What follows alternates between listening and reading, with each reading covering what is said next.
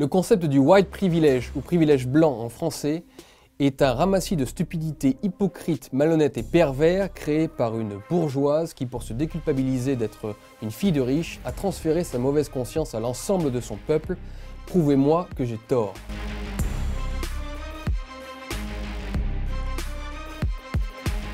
Savez-vous ce qui se cache derrière le concept de white privilege et qui, surtout, en est à l'origine?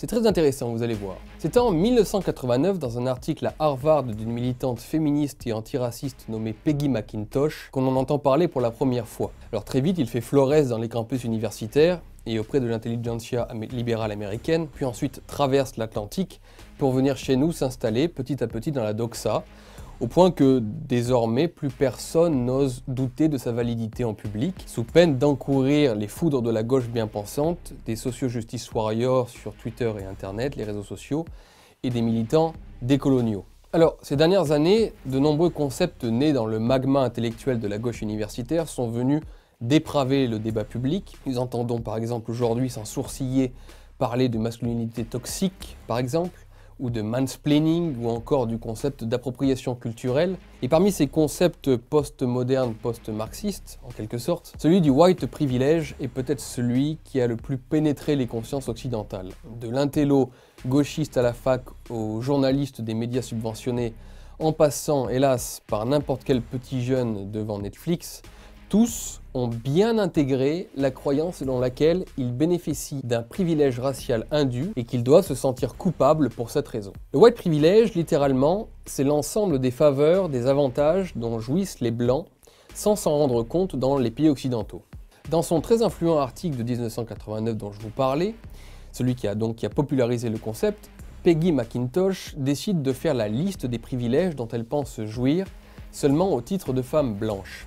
Alors ça va du je peux être sûr que mes voisins seront agréables avec moi, qui est le privilège numéro 3, à euh, au fameux je peux trouver des pansements qui ont la même couleur que ma peau, privilège numéro 26, qui est le dernier de la liste d'ailleurs, et qui me fait penser, qui me permet de faire une petite dédicace à Rokaya Diallo, qui me fait finalement un peu de peine, parce qu'il semble que dans sa vie de militante Black Power, celle-ci ne fasse que reprendre des arguments de blancs, alors de blancs masochistes certes, mais des blancs quand même, et je trouve qu'en tant que militante Black Power, ça la fout un peu mal. En mai 68, vous savez, on disait d'où parles-tu? pour euh, interpeller les intervenants en AG, en Assemblée Générale, afin de savoir si leurs idées n'étaient pas finalement que des défenses, des prodomos, des défenses d'intérêt de, leur classe sociale. Et j'ai très souvent envie d'utiliser cette apostrophe à l'encontre des intellectuels progressistes, car figurez-vous que cette Peggy McIntosh n'est pas n'importe qui. Son nom de jeune fille est Margaret Vance Mintz. Elle grandit à Summit, une ville très bourgeoise de la côte est américaine, parce que son père est directeur du département électronique des laboratoires Bell et il est lui-même détenteur, propriétaire de nombreux brevets techniques qu'il peut revendre à prix d'or. Donc la créatrice du concept de white privilege fait ses études à Radcliffe, une très très célèbre université pour les filles et les fils de l'élite américaine, de l'oligarchie. Et puis elle les poursuit ensuite à Londres, puis elle revient aux États-Unis, obtenir un doctorat d'anglais à Harvard. Elle se marie ensuite avec le docteur Kenneth McIntosh, d'une très bonne famille lui aussi. Et pour vous donner une idée du mariage auquel on a affaire, les fiançailles sont annoncées dans le carnet mondain du New York Times. Donc Peggy McIntosh est très clairement ce que l'on appelle euh, là-bas une happy few, ou en France, une grande bourgeoise, une très grande bourgeoise. Alors, loin de moi tout ressentiment de classe, bien sûr, je n'ai pas d'hostilité a priori pour quelqu'un en raison de son statut social et, économique. Mais je peux toutefois me montrer encore plus véhément vis-à-vis de gens qui utilisent ce statut et donc ce pouvoir de façon malveillante ou stupide. Un grand pouvoir implique de grandes responsabilités, comme dit l'autre. Alors, il n'est pas difficile de comprendre que la plupart des privilèges que liste Peggy McIntosh dans son article sont en réalité des prérogatives, des passe-droits, des faveurs qu'elle ne doit non pas à sa couleur de peau, mais bien plutôt à sa classe sociale, à sa condition de bourgeoise et à ses nombreuses connexions élitistes. Un exemple, juste comme ça, dans le soi-disant privilège de blanc numéro 8, elle dit pouvoir trouver facilement un éditeur pour publier ses articles. Or, je peux vous garantir, connaissant un peu ce milieu, que si vous n'avez pas de réseau dans l'édition, que vous soyez blanc ou à pois vert, ou à pois gris, ou ce que vous voulez, vous n'avez quasiment aucune chance de vous faire publier. Donc à l'évidence, cette dame qui n'a jamais quitté de sa vie le douillet de l'oligarchie euh, du luxe, a fini par confondre tous ses avantages avec ceux de sa race. Et ceci est bien pratique, ne vous y trompez pas, parce que, euh, vous savez, se sentir coupable d'avoir trop d'argent peut peut-être vous pousser à en donner un peu.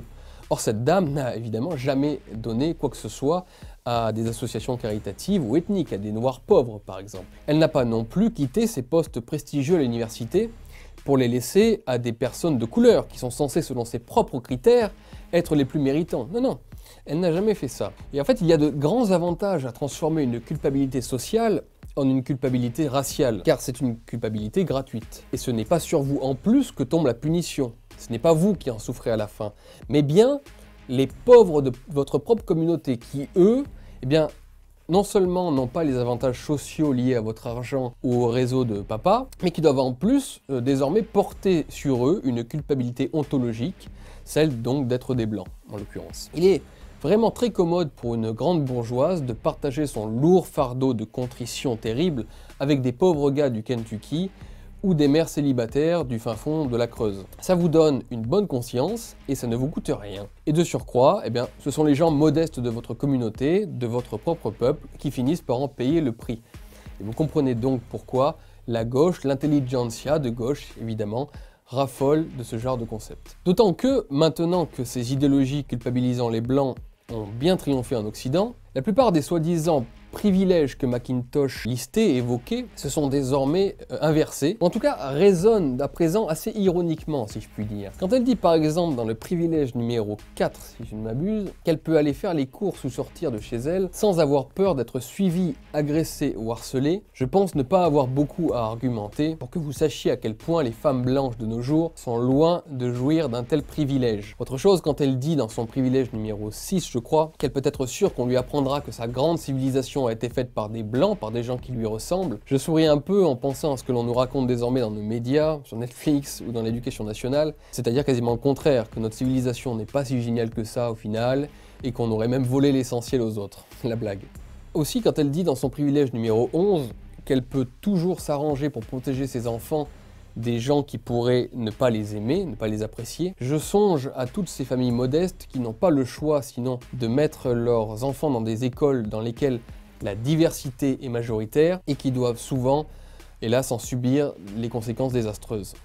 Pour le reste, dire que les blancs sont privilégiés dans les sociétés occidentales est aussi stupide que de dire qu'un enfant qui a accès à sa chambre dans la maison de ses parents est privilégié par rapport aux enfants du quartier, qui ne sont pas de sa famille. La vérité est que les sociétés occidentales sont les seules au monde, les seules au monde à ne pas vouloir favoriser le groupe ethnique qui les a pourtant bâtis, et les seules au monde à promouvoir en permanence, dans la culture ou, même par la loi, hein, comme avec la discrimination positive par exemple, à promouvoir en permanence les races qui, à la base, lui sont absolument étrangères. Vous ne trouverez ça nulle part ailleurs, ni dans les pays arabes, ni dans les pays africains, ni dans les pays asiatiques, ce qui me fait donc penser que la vraie spécificité du blanc aujourd'hui n'est sûrement pas un supposé privilège, mais bien au contraire une véritable malédiction car il est bien le seul, le seul au monde, j'insiste, à vouloir se sentir par nature coupable parce que soi-disant privilégié dans son propre pays.